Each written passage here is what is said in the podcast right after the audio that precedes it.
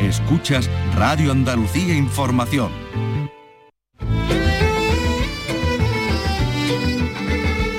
Andalucía es cultura. Con Maite Chacón. Radio Andalucía Información.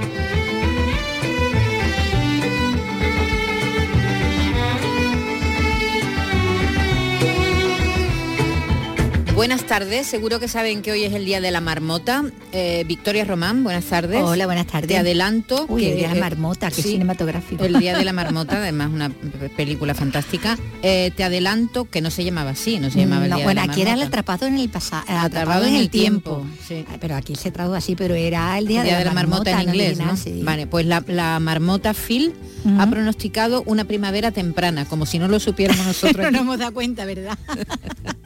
y no hemos tenido que coger ni la marmota. Nada, ni hemos tenido nada. que molestar ni un ratón. Como si no supiéramos que, que vivimos en esta eterna primavera que vivimos aquí en el, en el sur de la península ibérica. Bueno, esta tarde hemos invitado a David Bueno. Es uno de los neurobiólogos de más prestigio de nuestro país y inaugura dentro de un rato unas jornadas de formación en artes y educación organizado por la Fundación Ciutat Invisible titulado Arte, Educación y Bienestar.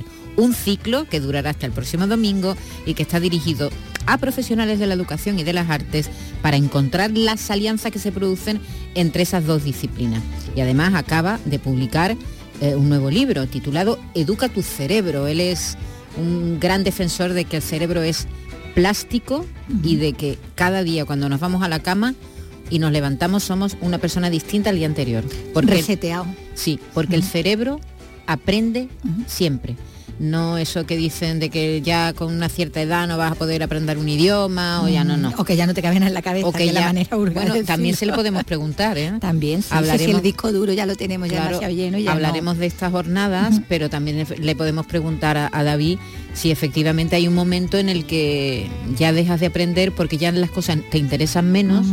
¿no? O que el cerebro ya es menos esponja. ¿no? o que la o que si es verdad que hay una cierta edad en la que el cerebro deja de, de ser plástico, ¿no?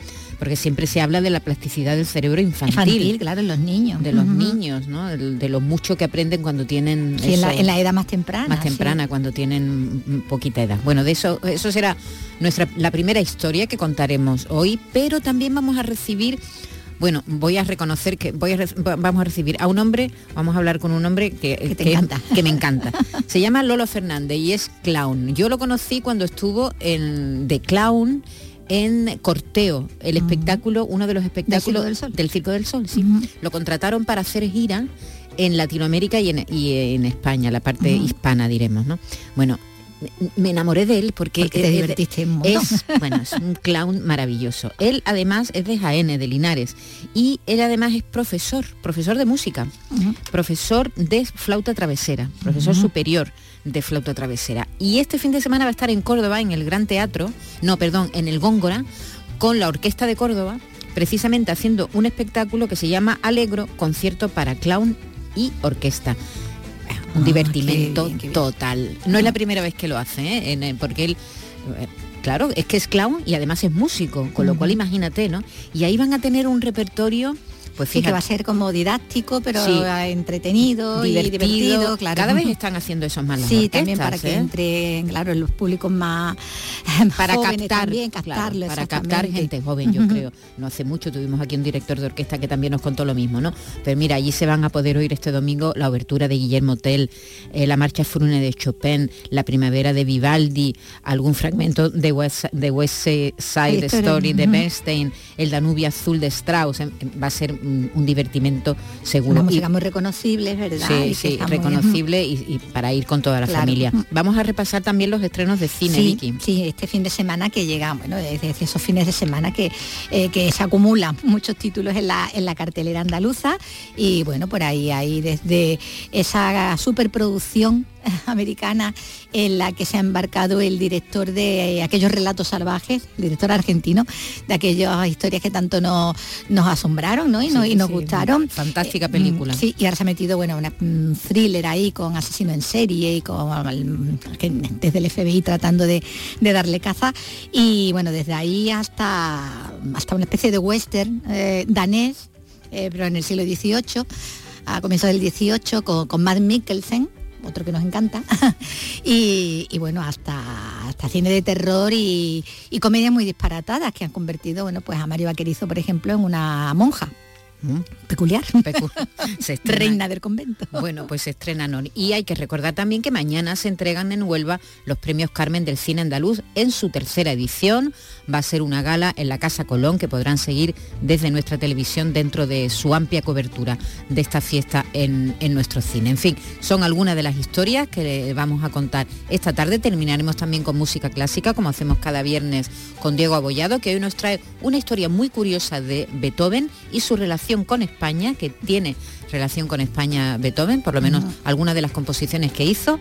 Estas serán algunas de las historias que les vamos a contar hoy aquí en Andalucía Cultura.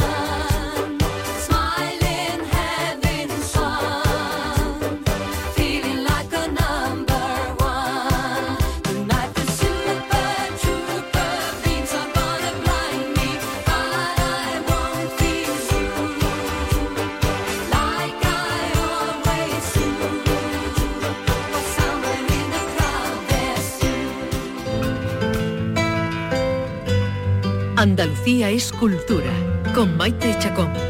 Radio Andalucía Información. Hoy comienza en Sevilla la tercera edición del Seminario de Formación en Artes y Educación, organizado por la Fundación Ciudad Invisible, titulado Arte, Educación y Bienestar, Recursos por un Futuro Compartido. ¿Y qué es lo que proponen estos talleres, que además están enfocados directamente a profesionales de la educación y de las artes? Pues nuevas formas de repensar la educación actual, explorando los vínculos entre el arte, la salud y el bienestar. Nosotros hemos invitado a uno de los participantes en estas jornadas. Se trata de David Bueno, doctor en biología, profesor y director de la cátedra V Edu First, la primera de estas características a nivel mundial, y es además uno de los mayores expertos en neuroeducación de nuestro país. David Bueno, buenas tardes. Hola, buenas tardes. ¿Qué tal? ¿Todo bien? Muy bien, muy bien. Sí, sí, sí. ¿Hace mucho que llegó aquí a nuestra tierra? ¿O acaba de llegar? Llegué ayer. Ah, ayer. Ayer a mediodía. Le ha dado tiempo a aterrizar un poco, ¿no? Sí. Bueno, esta tarde va a inaugurar estas jornadas con la ponencia Arte, Cerebro y Bienestar. y además plantea el mismo título de la, de la conferencia inaugural, ¿de dónde surge esta alianza entre el arte, el cerebro y el bienestar? ¿De dónde surge? Surge del mismo funcionamiento del, del cerebro. Básicamente la idea es que cuando estamos hablando de educación, normalmente nos centramos en aquello que parece que es tan importante, las matemáticas, las lenguas, que son importantes, ¿eh? no digo que no lo sean, pero nos olvidamos de lo que permite que todo esto funcione de forma armónica dentro de nuestro cerebro, y eso es el arte. El arte viene a ser como ah, la grasa que hace que nada chirríe, que todo vaya fluyendo, es lo que permite que nuestro cerebro sea plástico. Es decir, que pueda ir haciendo conexiones nuevas, para ir haciendo aprendizajes nuevos. Um, normalmente cuando y eso lo hemos, lo hemos, visto últimamente con, por ejemplo, las pruebas PISA, que no han ido demasiado bien en ninguna parte. Y dice, pues hay que hacer más horas de matemáticas o más horas de lengua. Lo que hay que hacer es más horas de otras actividades que son las que permiten que lo que tú ya estás haciendo de lengua y de mates cuaje perfectamente en el cerebro de las niñas y los niños. Y si eso lo sabemos ya, si eso está claro, ya lo sabemos, ¿por qué tienen tan poco prestigio las enseñanzas artísticas en nuestro currículum educativo? Es por tradición, creo yo. Uh, siempre se había pensado, se había dicho que bueno, la educación es algo racional, que hay que pensar que incluso esa frase tan, tan terrible, la letra con sangre entra. Uh, la letra entra si tú disfrutas de aquello que estás haciendo, si estás motivado y si te esfuerzas. Pero para esforzarte tienes que estar motivado, tienes que ver un sentido en aquello que estás haciendo y precisamente lo que se ha visto estos últimos años de investigación es que las artes en general, música, artes plásticas, teatro, danza, lo que hacen es generar esta motivación intrínseca que después el cerebro utiliza para cualquier otro aprendizaje. ¿Y cómo ayudan a la plasticidad del cerebro, la práctica de estas artes? Que los niños y las niñas hagan teatro, bailen, eh, toquen un instrumento o se acerquen a la música de alguna manera. Mm, ¿En, ¿En qué ayuda la plasticidad del cerebro? Miran varias cosas. La primera es que estimula la crea creatividad. Y la creatividad es básica, si no estaríamos repitiendo siempre las mismas cosas. Y la creatividad además se relaciona con otro aspecto muy importante que es lo que se llama la flexibilidad cognitiva, que es la capacidad de ver alternativas diferentes ante una misma situación, un mismo problema. Si no tenemos alternativas, nos vamos a dar de cabeza contra ese problema sin poder solucionarlo. Y eso es lo que hay que favorecer durante la educación, es ver que hay muchas posibilidades diferentes, que los alumnos, nuestros estudiantes vean que tienen muchas posibilidades diferentes. Además, las artes uh, activan siempre el sistema emocional de nuestro cerebro. Y todo aquello que nos emociona, nuestro cerebro lo almacena con mucha más eficiencia. ¿Podemos aprender sin emociones? Sí, pero las emociones dan este plus, este extra, que es lo que marca al final las diferencias más importantes. Uh -huh. Uh -huh. Supongo que las materias tradicionalmente consideradas de ciencia, como se decía antes, ¿no? Materias de ciencia, ¿tienen también los mismos efectos en el bienestar o no? También los, los, los, tienen, por supuesto. O sea, no hay que dejar nada. No es que digamos, ahora hagamos Una solo artes otra, claro. y dejemos las ciencias. No, no, no. Pero es eh, irlo combinando. Por ejemplo, yo puedo hacer una clase de, de ciencias y empezarla con una poesía. Mm. Hay poesías científicas. O empezarla con una obra de arte. Hay cuadros que representan el ADN o que representan mil cosas de la, de la ciencia o de medicina. Mm, ¿Por qué no empezarla de una forma que permita uh, activar mucho más estos mecanismos de, de motivación? No se trata de obligar a que aprendan. Por supuesto que a veces tenemos que obligar a hacer cosas, pero si detrás de la obligación hay una motivación propia, uh, la potencialidad del cerebro se dispara. Uh -huh. Para eso los mismos profesores, los mismos educadores se tienen que formar, ¿no? Se tiene, tienen que cambiar un poco lo, también. lo, que han, lo que han aprendido, ¿no? Tenemos que cambiar todos un poquito el chip, sí, sí, sí. La sociedad también. Porque a veces te encuentras, yo a veces que yo hago de asesor en varios centros educativos, padres que preguntan, ¿y por qué no hacemos más de las materias tradicionales? ¿Por qué perdemos el tiempo haciendo materias artísticas? Eso es una inercia social. Uh -huh. Así que todos deberíamos aprender. Yo creo que precisamente los docentes son los que más están ya puestos en este, en este camino. Uh -huh. Y eso se ve en actos como el de hoy, que está, bueno, Está lleno ya, ¿no? Lleno, lleno, sí, las jornadas, el, el acto de hoy, las jornadas que duran hasta el domingo, eh, con gran afluencia de profesionales, no solo de la educación, sino también de las artes. Acaba de publicar Educa tu cerebro, que es el número 26 de los libros que publica. Sí, sí, sí. Me hace sentir un poco viejo esto de que sea el 26, pero sí. Es un libro donde explica cómo cambia este órgano, que hasta hace no mucho nos decían que bueno, que había una determinada edad en la que ya no podíamos aprender, pero, O pero se aprende menos. o se, o- o se aprende menos, Se olvida ¿no? O más. es más difícil aprender, pero eh, los neuros los neurólogos o, los- o los- las personas que se dedican a estudiar el cerebro ya, ya nos dicen que no, que el cerebro Sigue siendo plástico, ¿no? sigue, siendo. manteniendo la plasticidad. ¿no? Sigue manteniéndola. Precisamente este libro lo, lo escribí ah, para desmitificar este hecho. Sí que es cierto que con la edad nuestro cerebro es un poquito menos plástico de cuando éramos adolescentes, pero hemos ganado mucha experiencia por el camino. Y eso nos, nos, nos compensa. Ah, es tener la idea esta de que siempre podemos aprender algo nuevo, siempre podemos ir un paso más allá de donde estamos ahora, ganar algún talento nuevo, aunque sea muy poco, pero siempre pensar que podemos ir un poquito más allá. La importancia de esto es que las personas que, que pensamos que siempre podemos aprender algo nuevo, esto se le llama mentalidad de crecimiento, somos personas más optimistas, con más capacidad de encontrar nuestras propias motivaciones, y esto hace que nos esforcemos con mucha más facilidad y por lo tanto que las cosas nos salgan mejor. Claro, porque estamos más motivados, ¿no? Estamos más La mo- predisposición. Sí, sí, sí, sí. Allí, ¿no? La predisposición y esto genera más sensaciones de bienestar. Hay, hay algo que, que- que me- eh, mientras preparaba la entrevista, David, eh, algo en lo que he estado pensando esta mañana, eh, porque eh, estamos hablando de arte, de cerebro, y pensaba, ¿eh, ¿el talento se hereda? Porque hay sagas, por ejemplo, musicales o sagas de actores, porque el niño o la niña se cría en un ambiente donde O oye música, genes, o son los genes. claro, o son- donde hay, oye música y partituras en casa o los actores porque los padres van al teatro y tal, los llevan al teatro desde pequeños o porque nacen ya con esa predisposición. ¿El talento se puede heredar? Ambas cosas, sí, sí. Conocemos toda una serie de, de genes que nos dan más o menos predisposición hacia cualquier aspecto mental, hacia cualquier talento. Hay personas que genéticamente están más predispuestas a la creatividad o a la empatía, aunque a cualquier aspecto que nos podamos imaginar. Pero se aprende mucho también. O sea, no es un determinismo genético, sino que después hay toda la parte ambiental. Claro, una persona cuyos padres sean músicos, es fácil que haya heredado una predisposición hacia la música, pero es que seguro que en su casa Claro, la música es omnipresente, así que tendrá todos los beneficios de un, de un lado y de, y de otro. Eh, pero claro, esto a lo mejor nos puede llevar a que haya padres que se empeñen en que su hijo consiga algo, ¿no? Padres que dicen mi hijo tiene que ser pianista, lo voy ahí, lo voy a machacar para que Sí, sea un gran- una meta, o, ¿no? o tenista, ¿no? Y entonces están ahí invirtiendo tiempo, esfuerzo para que eh, los niños consigan. Eso, eso funciona así.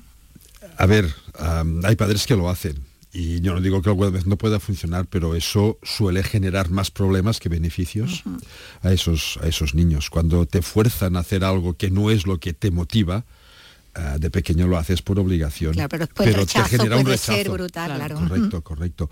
Después hay otro aspecto que es importante y es que todos, los adultos también, pero especialmente los niños y los adolescentes, deberíamos tener cada día un rato para aburrirnos. un rato sin nada programado que hacer.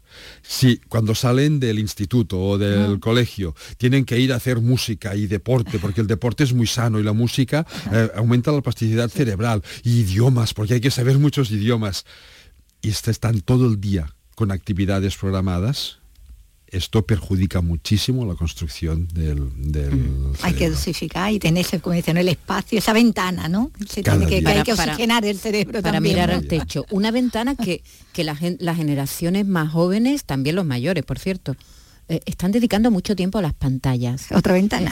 ¿Qué, qué- qué puede pasar con la cantidad de horas, muchas veces horas, que los menores pasan delante de un- la pantalla de un móvil? Yo no sé si eso está Es- estudiado ya o estáis preocupados o ocupados en lo que, en- en lo que puede pasar con estas generaciones. Se ha empezado ya a, a estudiar. Claro, ¿qué les pasará cuando sean adultos? No lo sabemos, debemos esperar a que sean adultos. Pero lo que sí sabemos es que ah, un exceso de pantallas incrementa impulsividad y baja la capacidad de atención y de concentración. Eso hace que sean menos reflexivos, que les cueste más valorar su entorno y, ah, y, que les cueste también más centrarse en aquello que realmente les va a interesar. Simplemente las pantallas ah, dispersan la atención, así que no la están trabajando bien y cuando una cosa no te gusta pasas a otra con un simple movimiento de dedo. ¿no? La impaciencia, esta impulsividad, capacidad o menos capacidad de tolerar las frustraciones. Y sobre todo eso se nota mucho con las redes sociales. Se ha visto que estar dos horas chateando a través de una red social no genera la misma sensación de bienestar, de recompensa, que estarte media hora charlando con tus compañeros presencialmente. Así que lo que debemos hacer es ah, estimularles a que, a que compartan ratos físicos con sus compañeros. Alguien me decía que cuando los de mi generación éramos ah, adolescentes, nuestros padres nos decían, a ver si vienes a casa, que esto no es una pensión. y, que ahora, les tienen que decir, sal de casa con tus amigos. Echarlos, ¿no? Eh, directamente echarlos, porque están solos, con solos eh, conectados, conectados con, esa soledad que te da eh, que, tengas la sensación de que estar, estás con mucha gente. Pero es un espejismo, mm. es un espejismo.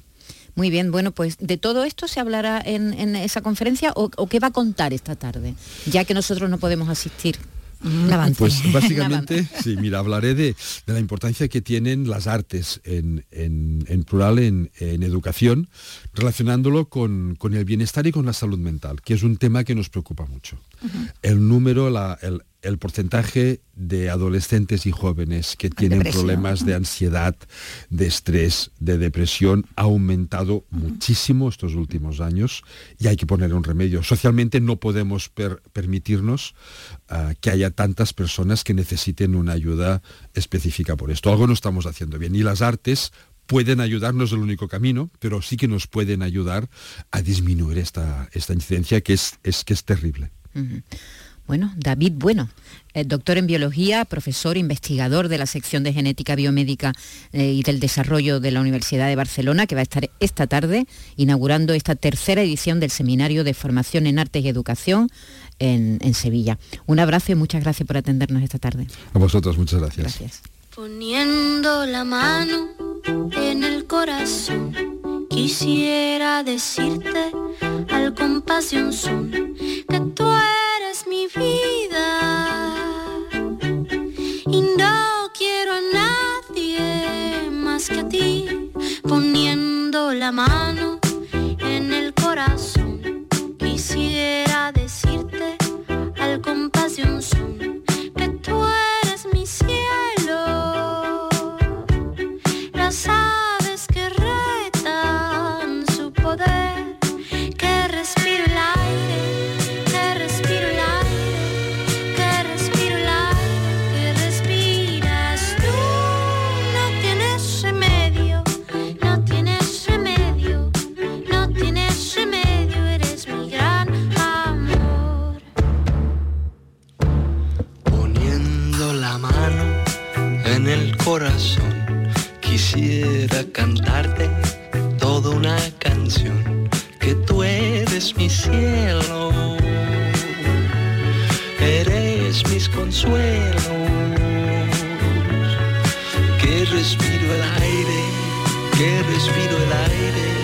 que respiro el aire que respiras tú no tienes remedio no tienes remedio no tienes remedio, eres mi gran amor.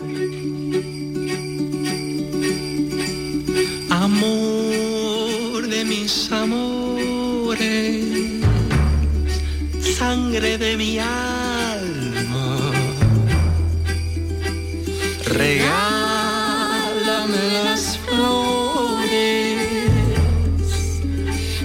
esperanza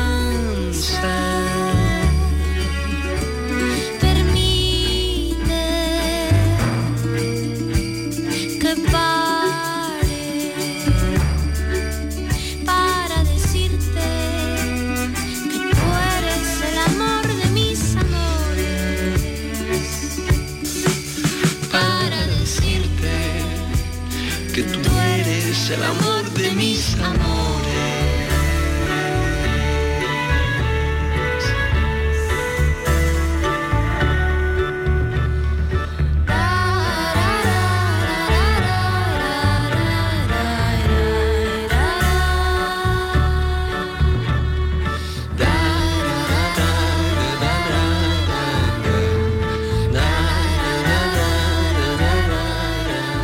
Vamos a ver dónde está Lolo Fernández, ¿te parece? Venga, a buscarlo. Porque me dijo que iba a estar paseando por la mezquita de Córdoba, a ver si es qué verdad. bien. Lolo, buenas tardes. Maite, ¿Dónde estás? pues que ya, pues que ya he salido de la mezquita. Ah, vale. ¿Por dónde Pero anda? ¿Está por el puente ya- romano? ¿Por dónde estás? Pues mira, estoy, es que estoy en el hotel. Yo sé que Muy es un bien. bajón, es un bajón. Claro, claro, porque esperabais que yo hiciera un Claro, directo de era exactamente de corresponsal ahora, de cómo se Claro, oye, estaba. ¿qué opinas tú de Quería que te pusieras de poético. Claro, claro, y hablar con Bien. turistas y demás. ¿Qué va? Pues estoy en el hotel, ahora que, que es muy buen hotel, ¿eh? que la orquesta Sí, de ¿no? Córdoba me cuida a mí. Qué Vamos, bien. muy- tiene, mira, tiene, tiene jabones, tiene, tiene de todo, tiene de todo. Lolo, ¿tú sabes cómo se llama eso? ¿Cómo se llaman? Esa-. Los amenities. Yo cuando me enteré me quedé muerta, digo, Amenities. amenities se llama lo que nos llevamos luego a casa, que no lo A usamos los nunca. pobres, los que El nos llevamos los Ta- pobres. tamaño luego. viaje, lo de tamaño viaje. Los ricos no se lo llevan, ¿no? Los ricos no. Los ricos lo desprecian, dice, uy, uno más, uno más. Uf, Pero los pobres no lo llevamos, ¿verdad? Bueno, ya lo hemos anunciado, el clown jienense Lolo Fernández vuelve este próximo domingo al Teatro. Góngora junto a la Orquesta de Córdoba en este ciclo de conciertos familiares. El espectáculo se llama Alegro Concierto para Clown y Orquesta. No es la primera vez que lo Sí. hacéis juntos, ¿no? Pues no, ya estuvimos hace en el 2017 con otro proyecto similar, porque la verdad que no tengo muchas ideas, tengo muy poquitas, se parecen un poco, pero es una maravilla porque sigue funcionando súper bien, el humor, la música clásica y esa mezcla, jo, eh, hasta yo que lo hago, digo, me sorprende, digo, hostia, funciona muy bien. Qué bien, qué bien. Bueno, es que Sí, sí. además, ya, ya lo decíamos, tú eres profesor superior de flauta travesera. Es decir, que estás en tus dos mundos, ¿no? En el humor y en el, el mundo del clown y en el de la música. Totalmente. Y, hay, y antes yo, digo, me disociaba yo. ahora ya, ahora es como digo, ahí están las dos cosas que más me gustan juntas, ¿no? Y con un público maravilloso y luego tiene una utilidad también porque es un, un espectáculo que no solamente entretiene, sino que acerca a la música clásica y a la escucha. Fíjate, ya con que conseguir que muchos, muchos niñas y niños escuchen un rato en silencio, eso ya es de una utilidad fantástica y más si es música clásica. Claro. Claro, pues mira, precisamente estábamos aquí con un neurobiólogo hablando de, de lo útil que es para los pequeños, para las personas de todas las edades, lo- el arte. Y, y de eso, de eso se trata también, ¿no? De acercar a los menores a la música, a la música maravillosa que vais a poder, van a poder oír y vais a interpretar, porque tú tocas también eh, la flauta o no? Sí, sí, sí, Sí. tengo algún algún momento estelar. Sí, sí, sí. Hay que hacer algún solo, ¿no? Hombre, lo digo por- increíble, increíble, No. inolvidable, inolvidable. porque es que la gente seguro que se sorprende eh, de- que el payaso, ¿no? Que es el que es el presentador, el payaso, de pronto eh, eh, sea un músico también. Eso, eso tiene que sorprender, ¿no? Sí, sí, sí, lo com- completa mucho, ¿no? La, la propuesta y son sorpresas que además, si te fijas, pues son sorpresas con cierta con cierto cuidado, que no es sorprender a la gente a gritos ni a, a empujones, ¿no? Con el entretenimiento, sino, bueno, dar, dar pequeñas pinceladas de, de, de algo interesante y que al final se convierte en entretenido. O sea que sí, la verdad que sí. Es que estoy poco estoy poco modesto, ¿eh? estoy diciendo que soy muy bueno, creo. No nos hemos enterado. ¿no? No me he enterado, vale, pues lo repito. No, esa- esa- Lolo, eh, ¿y en qué estás ahora? De- yo, yo conocí a Lolo, ya se lo he contado a Vicky, nos conocimos cuando tú estabas en Corteo, el espectáculo del Circo del Sol, y, y nos quedamos maravillados con, con tu trabajo fantástico, y a partir de ahí pues te hemos seguido la pista. Tienes compañía propia y bueno, has hecho muchas cosas, además de, de- de la gira enorme, ¿no? Con, con el Circo del Sol. ¿En qué estáis ahora vosotros, vuestra compañía? Pues mira, estamos con, la verdad que nos diversificamos mucho y creo que es maravilloso. Estamos haciendo dos espectáculos que tenemos. Uno se llama Piano Piano, que es de música y clown, pero con un piano, con un, un pianista. Y luego también otro de sala que se llama Gurú, y que es un poco, bueno, es de un corte más comedia, comedia, comedia pura. Y luego estamos trabajando también dando talleres, trabajamos en educación, en fin, que por suerte, y ahora mira, ahora me voy, creo que coincide que la última vez hablamos también de lo mismo, que me voy ahora a Colombia, un mes a, a actuar con Payasos Sin Fronteras. Y, y jo, pues, pues la verdad que me va, va estupendamente todo, sí. ¿Y, y sigues en Linares? ¿Sigues en tu tierra? Pues mira, yo vivo en Granada Ajá. normalmente, resido en Granada. Aunque soy de Linares, resido en Granada, sí. Y además no soy de Granada porque un granadino no diría Granada, ¿no? Diría, Diría digo. Grana. Eh, piano, Pues piano, es un, piano, piano es un espectáculo que ya hemos podido ver, ¿verdad? Pues llevas de gira con, Sí. con él, ¿no? Sí, sí, la suerte que tenemos los payasos es que los espectáculos que bueno, caducan un poco más tarde que los espectáculos normales, ¿no? Como que al final lo que nos vendemos somos nosotros, ¿no? Digamos, Eh, por suerte este espectáculo se sigue haciendo, sí, en Sevilla he hecho ambos espectáculos, piano, piano y gurú, pues, muchas veces por suerte, sí, sí. En el festival, festival de Encircada Claro. lo estrené, eh, en fin, que ahí. Y seguimos colaborando, fíjate, con Sevilla mucho. Ahora estamos haciendo un proyecto sinfónico que se llama, bueno, El Quijote de, de Strauss, de Richard Strauss, con circo. Y yo estoy de director y también de intérprete. Y lo vamos a montar ahora en Sevilla a partir de abril. Ah, qué O sea bien. Bueno, pues ser- va a tendremos muy, muy, muy o- bonito, oportunidad De, de- de verte ahí cara a cara, ¿no? Eh, bueno, a ver, eh, estamos oyendo la obertura de Guillermo Tell, que es una de las piezas que van a sonar eh, este domingo, porque hay que decir que este todo de esto que estamos contando va a tener lugar el domingo en el Teatro Con- Góngora. Eh, tenemos también, por ejemplo, eh, algún fragmento de, El Danubio. del Danubio Azul. ¿Eh? Sí. ¿Y, y participa el público de alguna manera o el público está ahí solamente mirando? No, no, no, es muy participativo. Ahora acabamos de terminar la semana, de, hemos hecho, fíjate, pues hemos hecho ocho conciertos didácticos para escolares de aquí de Córdoba, pues habrán venido, no sé, eh, miles de niños y ha sido, no, no, está pensado para que el público participe. Y además el humor es un poco transversal, o sea que ríen niños, ríen mayores y participan eh, niños y mayores. Entonces, bueno, hay varios momentos en los cuales el público canta, baila y también eh, solfea un poquito. Eh, Guillermo Tell, la marcha fúnebre de Chopin, también la primavera de Vivaldi, son todas piezas muy conocidas y también algún fragmento de West, de West Side Story.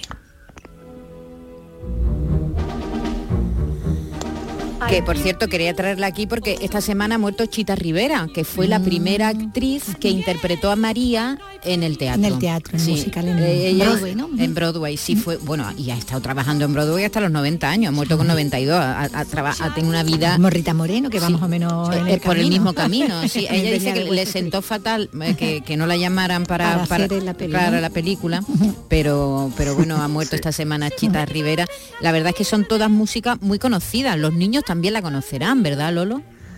Sí, sí, sí, de alguna manera también se trabaja un poco en el aula antes de, antes de llegar al concierto, pero luego sí, obviamente estas melodías las conocen y, y creo que, bueno, sin entrar en, en una banalización de decir, vamos a tocar solamente temas sencillos, no, no, en música, escuchan, fíjate, en el concierto han escuchado esta semana West Side Story, pues cinco o seis minutos enteros de, como una suite, una selección, ¿no? Y bueno, hay que ponerse a escuchar y, y, o sea, sí, sí, sí, eh, creo que favorece este, este repertorio. Claro, y les acerca también a la música, van sin miedo. En realidad se trata también de captar nuevos No, públicos, público, ¿no? Para, para la música clásica y para que lo- la Bueno. gente joven vaya a los conciertos, Lolo.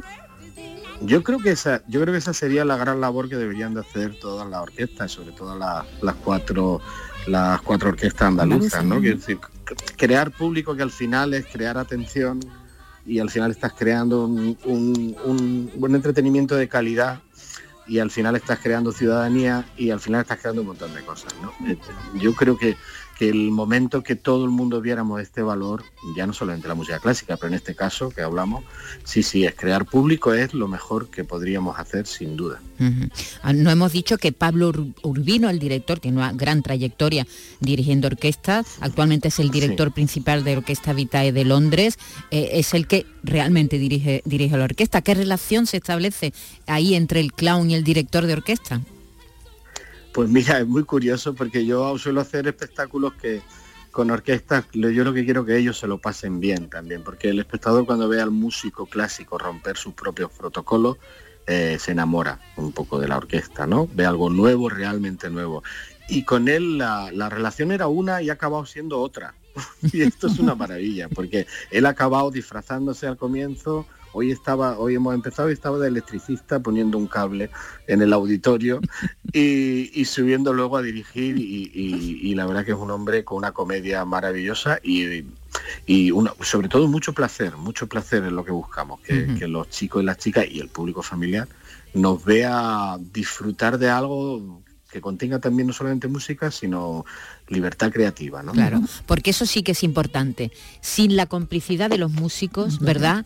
Eh, porque si tú, si, si está, está ahí el clown, que es el director, todo implicado, pero tú ves el del violín ahí con cara de qué están haciendo esta gente, ¿no? De que están otra no, no, cosa. No, claro, claro. Que, es fundamental, ¿no? Claro, claro. El primer día de la explicación, tú sabes que un ensayo, el primer ensayo que se hace, que realmente estos proyectos no, no se ensaya tanto porque no hay tiempo, pero el primer ensayo, que es la primera charla, hola señores y señores, vengo a hacer esto, ahí es cuando te los tienes que ganar a los músicos. Y, cuando entran, que por suerte yo tengo la suerte de que entran a mi juego, pues es que es, es, es, que vamos que cambia todo, cambia todo, suena todo mucho más alegre, suena todo mucho más vivo y sobre todo el público, ya te digo, se enamora. Mm. Muy bien, bueno, pues ya lo saben, el domingo en el Góngora, este espectáculo que combina humor, clown, buena música, ¿eh? música conocida pero de grandísima calidad y, te deseamos que lo pases muy bien, Lolo, y ya hablaremos cuando pases por aquí eh, con este nuevo espectáculo eh, que estamos deseando ver. Venga, muchísimas gracias Maite por la llamada y un abrazo enorme. Un abrazo muy grande, Lolo. Cuidaron mucho. Un beso.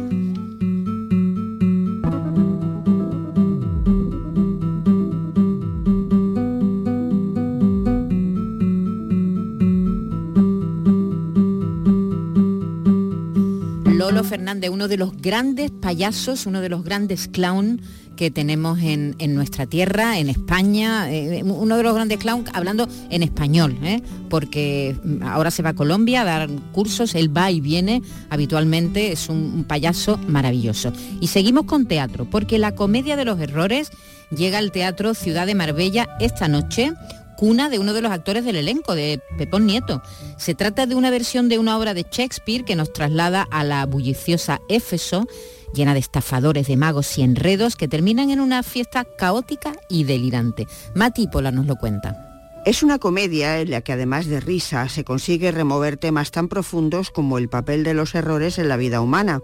En este contexto, esta obra es como un espejo cómico de nuestras propias experiencias. Para el actor Pepón Nieto, que representa al personaje de Antífolo de Siracusa, esta obra tiene la pretensión de ser una fiesta, un espacio para la celebración, también un momento de reflexión. Que nos martirizamos mucho por, por no ser perfectos, por, por no cometer errores, por, por hacerlo todo bien, ser un buen hijo, ser un buen padre, ser una buena pareja, ser un buen esposo, una buena mujer y tal. Tenemos esa, esa cosa de que si en el trabajo no lo hacemos bien es un fracaso. Y yo creo que debemos permitirnos el error debemos permitirnos equivocarnos y te puedas levantar y seguir para adelante, pues el error forma parte de la vida y al final pues somos eso, un cúmulo de errores. En esta representación el libreto se convierte en un juego donde los actores se burlan y se ríen de sus propios personajes, transformando el teatro en un espacio de risa y reflexión compartida.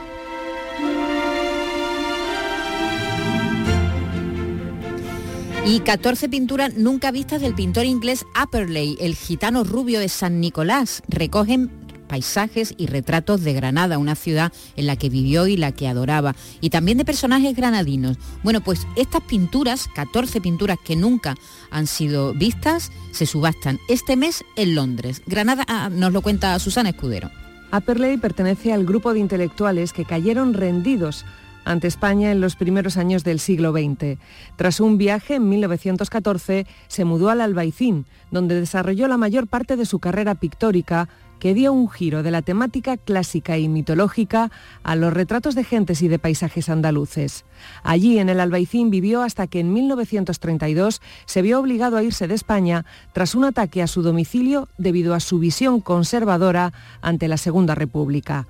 Marchó a Tánger, pero continuó regresando de vez en cuando a su estudio de arte en Granada. Entre las obras que ahora se subastan en Londres están el dúo de cuadros titulado Mirando hacia Biznar, el paisaje arcoíris sobre la Alhambra y el retrato del torero Moreno de Granada. El valor de salida de estas acuarelas se encuentra entre los 820 y los 1.750 euros. La subasta será el próximo 21 de febrero en la Casa de Subastas Drewitz de Londres pues más de 16 años pasó a Perley en, en, Granada, se casó aquí, tuvo hijos, en fin, todo un personaje. Y mañana, venimos contándolo durante toda la semana, se entregan en Huelva los premios Carmen del Cine Andaluz, en su tercera edición, será en una gala en la Casa Colón, que podrán seguir desde nuestra televisión dentro de su amplia cobertura de esta fiesta de nuestro cine. Vicky Román.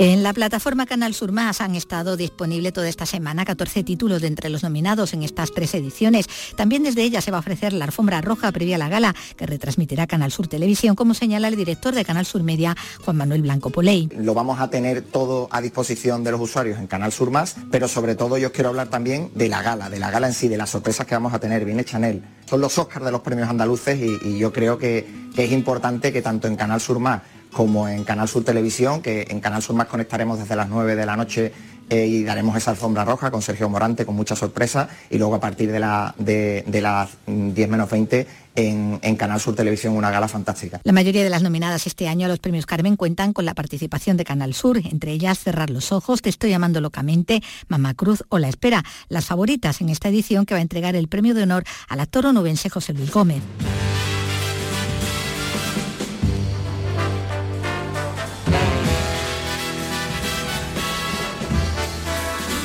Y cine, que no puede faltar los viernes, siempre hay estrenos los fines de semana, este viernes toca ir al cine y empezamos, como decías Vicky, con una película que nos ha sorprendido, ¿verdad? Porque hablamos de un director argentino que eh, Damián Cifrón. eh, triunfó con Relatos Salvajes, aquella historia que era varias historias, varias historias en la que había grandísimos actores, no sé, Darín, Esbaraglia, muchísimos actores, y ahora vuelve con una superproducción, ¿no? Sí, con una superproducción eh, americana rodada, eh, bueno, eh, en Baltimore, entre otros escenarios, con una con un francotirador, con un asesino en serie.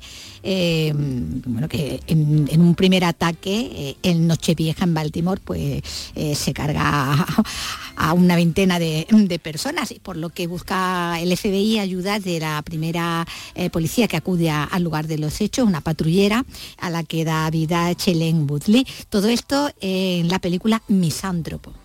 Nos informan de que hay un tirador en el puerto. ¿Alguien ha visto algo? Por favor, confirmen. 29 víctimas. Cada disparo impactó en su objetivo. No hay casquillos, ni rastros, ni un solo pelo o huella dactilar. Calle Faller, 305, apartamento 9B. No está dispuesto a morir y tampoco quiere que lo encontremos. Nada que ver con lo, nada, con nada lo que ver hemos los visto anteriormente. Claro, con una muestra de cine argentino, ¿no? Uh -huh. lo, lo, lo, que habíamos visto. Eh, Rodada en, en esa... inglés, claro, además. Uh -huh, está así. Eh, y bueno, y siguiendo además, eh, cuando, cuando, lo que estamos viendo de, del tráiler, pues eh, lo que es el clásico, ¿no? De, sí, sí, tipo sí. De, de, no sé si después sorprenderá con algo ya que, que tenga más el sello de, de autor, ¿no? O, o, no será tan reconocible como, como lo era. Bueno, Y de esa película, otra cinta sobre una idealista profesora de matemática, mira, hablábamos al principio del arte y de la, de la ciencia, esta profesora de matemática y de deporte empieza su primer trabajo en un colegio en secundaria y bueno, se va a meter ahí en una, una, historia cuando empiezan a producirse una serie de hurtos en la escuela y se sospecha de uno de los alumnos. La sala de, sala de profesores. Ahora prestadme todos mucha atención. Nos gustaría echarle un vistazo a vuestras carteras. Por supuesto, es totalmente voluntario, pero si no tenéis nada que esconder, no hay de qué preocuparse. Puedo entender su indignación, pero no sabe cuánto tiempo llevamos lidiando con esto. Tenemos a alguien en el instituto que roba todo tipo de cosas sin ton ni son. En nuestro colegio seguimos la política de tolerancia cero y eso supone investigar cada caso. Voy a pasar el boli por encima de esta lista. La sala de profesores, la película alemana que va a competir con la Sociedad de Nieve en los Oscars, porque está nominada por Alemania a Mejor Película Internacional. Así que es una de las películas que, de, de, Alemania. Sí, porque la zona de interés es, británica. sí, la zona de interés es británica, aunque, aunque, se desarrolle en Polonia. Claro, y con actores, alemanes. Sí, sí, bueno, sí, esa es la, competencia para, una de las competencias para la sociedad de, la nieve. Y llega también, lo decíamos al comienzo, una especie de western, ¿no? Western danés, eh, por aquello de que se trata de, eh, de conquistar una tierra, ¿no? Y de explotarla, de llegar unos colonos, de de, sacarle todo el rendimiento, ¿no? Una, tierra inhóspita. En este caso, bueno, estamos ambientándonos a finales del de, 1755, donde un soldado al que da vida a Matt Mikkelsen, un bastardo, decide eh, seguir el sueño y, convertir un páramo salvaje en Jutland, en Dinamarca, eh, bueno, en una tierra eh, próspera, ¿no? De ahí el título, la tierra prometida, pero donde se va a tener que encontrar, bueno, de, luchando contra la naturaleza y también contra un villano poderoso y, y bastante sádico. Ludwig Kallen, bienvenido a Halmanor. ¿Quiere cultivar el páramo? Quiero crear el primer asentamiento del rey. Está haciendo un trabajo magnífico. Esto empieza a cobrar vida. El páramo es la creación de Dios en todo su esplendor. ¿Por qué castrar a una bestia salvaje que Y aquí el atractivo es sin duda el actor, ¿no? Matt Mikkelsen, que, es el sorbente, que es en la otra ronda. Un actor maravilloso, además el, la caza. el actor más conocido se puede decir de, la, de la cinematografía danesa, que está además en grandes producciones. ¿eh? sí, sí, sí, muchas veces. Haciendo de villano le toca la mayoría de las veces. Bueno, y otra otro título también destacado, eh, una huerta al cine de, de agentes secretos al estilo de de Kingsman, en este caso Arguil, al que da vida eh, Enrique Cavill. Espero que baile usted tan bien como viste. Solo hay una forma de saberlo.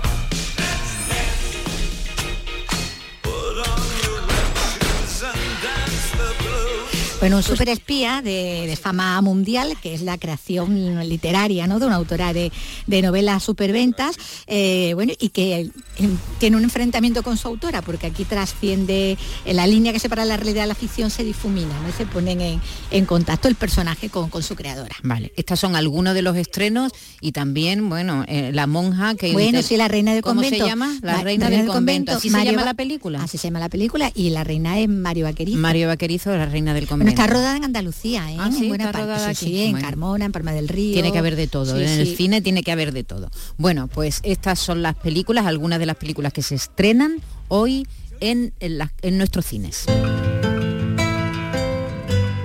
Andalucía es cultura, con Maite Chacón. Radio Andalucía Información.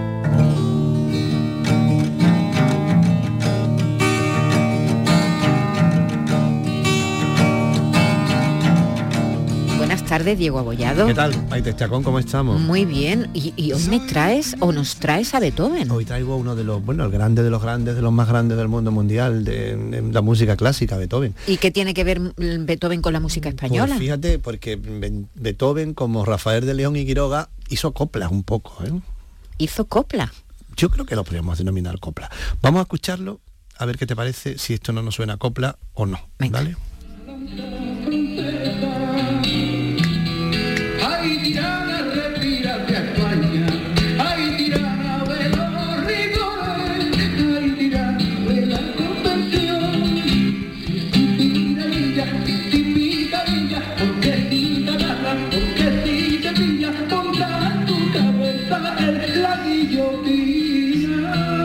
Pedir pe- perdón por el sonido, porque es un- una grabación Es un de un, sonido de directo, un en concierto efecto. en directo de Miguel Poveda y Alfredo Lagos a la guitarra. Y están cantando una copla de Beethoven. Está cantando una canción de Beethoven, exactamente. Una, tú sabes que eh, la música, especialmente la música alemana, era muy de recopilar lo que ellos llamaban Lieder. De hecho, está registrado como Lieder español. Entonces son canciones breves que Beethoven recopila y, la, y, evidentemente tienen una raíz española. Y ¿Pero este- recopila o compone él? a ver, esto es como Lorca y las canciones, evidentemente tienen una base popular, eso es obvio, ¿no? Pero él armoniza, aquí, aquí estamos escuchando una canción, un, un tema, una, una versión libre y flamenca de Poveda, pero él armoniza y, le, da, le, da, le da consistencia musical. Probablemente era una, una canción de raíz popular porque tiene letra y Beethoven Claro, no, no no- se iba a no poner se va a poner a, escribir, en, a escribir en español, pero sí que eh, demuestra evidentemente un interés por la, por, bueno, prácticamente por lo más bajo, entiéndase bajo, por lo más, por lo, por lo más Lo, men- básico, lo menos culto. lo menos culto digamos de la música española que es pues bueno hoy, hoy le llamamos copla entonces le llam- entonces se le llamaba tonadilla ¿no? pero es tremendamente significativo que el, el genio de los genios de la música clásica mm, se metiera pues a hacer copla A ver, vamos a escuchar un poquito.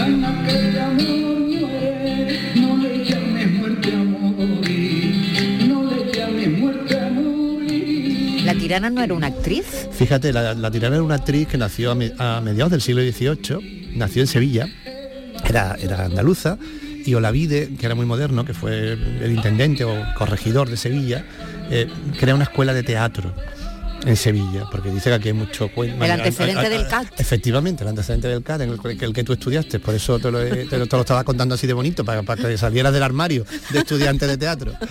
Entonces crea una escuela de teatro y la tirana estudia allí. Y era una, una grandísima actriz. Eh, La tirana, eh, bueno, Goya la pinta dos o tres veces. Le llamaban la tirana no porque fuera mala, sino porque se casó con un señor, actor también, que hacía siempre el papel de tirano. Lo que es curioso es que la tirana nunca cantó, ella no era de cantado, era de recitado, se decía entonces, ¿no? Sí, con lo cual, era pero como bueno, una rapsoda. Sí, exactamente, no cantaba, ella era actriz, ella hacía Lope, hacía, hacía los lo- lo- el repertorio clásico, por así decirlo. Pero bueno, evidentemente mm, me imagino que alguien, pues como era la, era la, la- la- la actriz más conocida del siglo XVIII y además era andaluza, pues la pusieron a cantar con esta copla, que, que lo que viene a decir es como una, una, una canción, una canción, una tonadilla andaluza, a la que estamos, ¿Y a la que estamos que muy acostumbrados. muy Bueno, letra? cuenta que la tirana, que murió en 1803 y, y- y- y fue una estrella durante la época de la Revolución Francesa, cuentan que se va desde Cádiz hasta Marsella, supuestamente a triunfar en Francia, pero que tengan cuidado que allí está la revolución y le van a cortar la cabeza. Eh, con la guillotina. Claro, ¿no? porque tú sabes que para los, para, para los españoles, como para el resto de Europa, la Revolución Francesa era, era, era el demonio, ¿no? Entonces, ¿no? Entonces esa es la historia que cuenta fundamentalmente. Bueno, estamos oyendo esta versión, diremos, flamenca de Miguel Poveda Claro, y de. Alfredo Lagos, pero también la interpretan eh, cantantes clásicos. Claro, claro, como, ya como- la partitura de Beethoven. Claro, co- como Manuel Gómez Ruiz, aquí acompañado por el trío Arbos.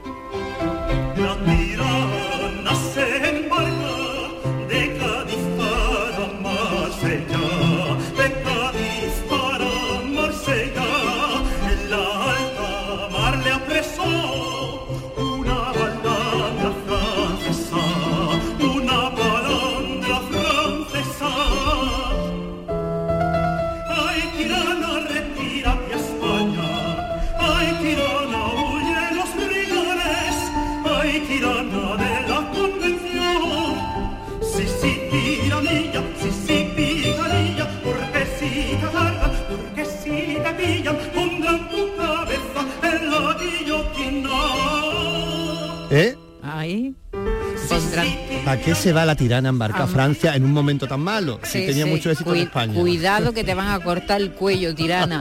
Eh, eh, ¿Beethoven tenía alguna relación con España? Mira, muy interesante porque a Beethoven, mm, especialmente en sus primeros, en su infancia, mm, le llamaban el español. Venga ya. Eso está documentado, está absolutamente documentado, no, por no lo qué? estamos inventando. Bueno, a ver, al parecer es porque era muy moreno y porque tenían, tenía mm, lo que se dice ahora mm, mucho temperamento, por no decir que era un poco osco y antipático o, o mala leche, ¿no?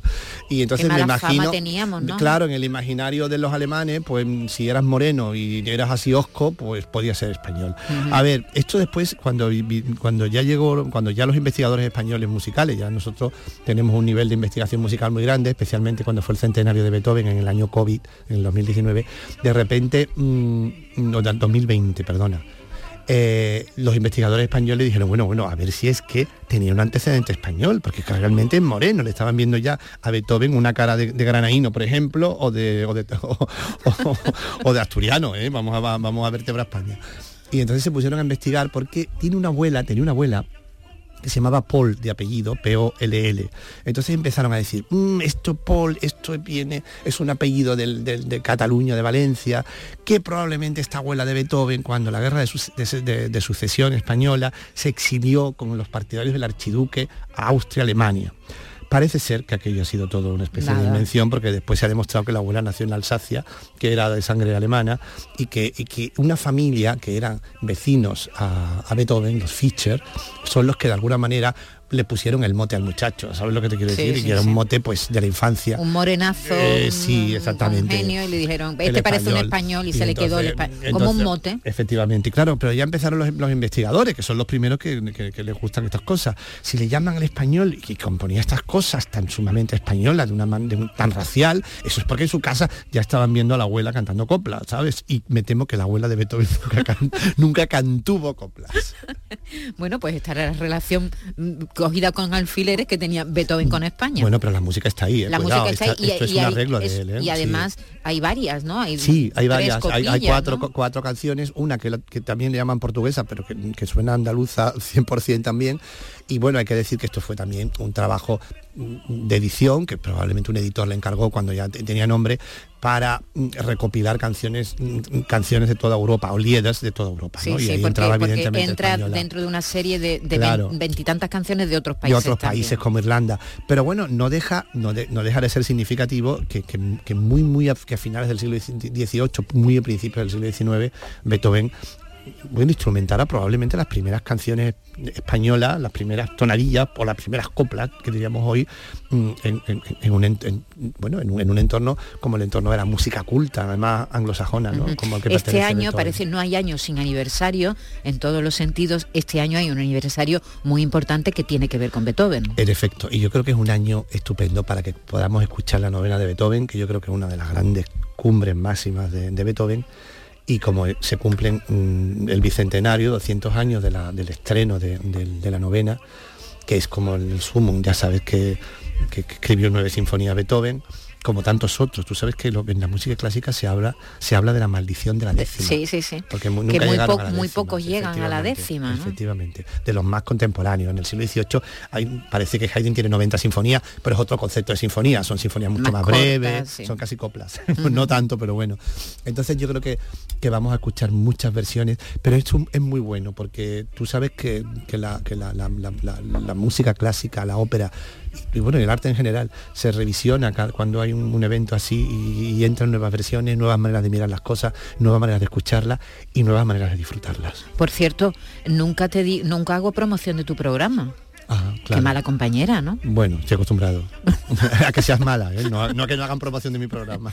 Eh, llámame clásico, ¿cuándo lo podemos clásico. oír? Bueno, lo podemos esc- lo- lo- a una hora a una hora muy buena de fin de semana, Ujú. cuando te vas a correr, por ejemplo, o te levantas porque el niño no te deja dormir. ¿A qué hora es? A las 7 de la mañana. A eso es cuando vuelvo yo. Pues ya está, una hora estupenda, claro, porque tú eres de rave. Cuando yo vuelvo, cuando yo vuelvo a acostarme, entonces te oigo en el Tú, coche. tú eres de rave, pero bueno, también se puede descargar en la página Claro. web, llámame clásico, Canal Sur Radio y sale. Muy bien, oiremos versiones de, la novela. Claro, ¿no? muchas. Sí, además yo tengo, fíjate, una versión, una, una, una sección en el programa que hago versiones de distintas, de distintos, de distintos hits o de distintos grandes temas de la música clásica. eh, breve, porque claro, la música clásica tú sabes que tiene movimientos más extensos, los hago en extensión breve. Y, y comparo unos con otros y vemos lo diferentes que son, ¿sabes? Y cómo se, se- cómo, cómo se, a qué tempo se tocaba, qué instrumentos se utilizaban, va cambiando todo. Aunque Beethoven dejó escrito una cosa, mm, después ya nosotros reinterpretamos, bueno, como, como en todo el arte, ¿no?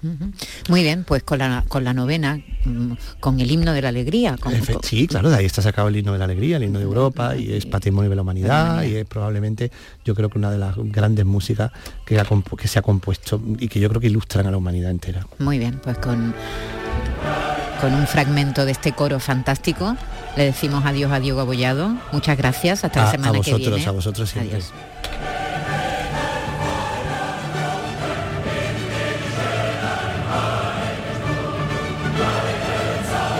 Le decimos adiós a Diego Abollado y al resto de, de los oyentes y le decimos hola a Marisa del Barrio que ya está aquí preparada para darnos la información. Así que les dejamos, nos oímos todos el lunes próximo. Un abrazo.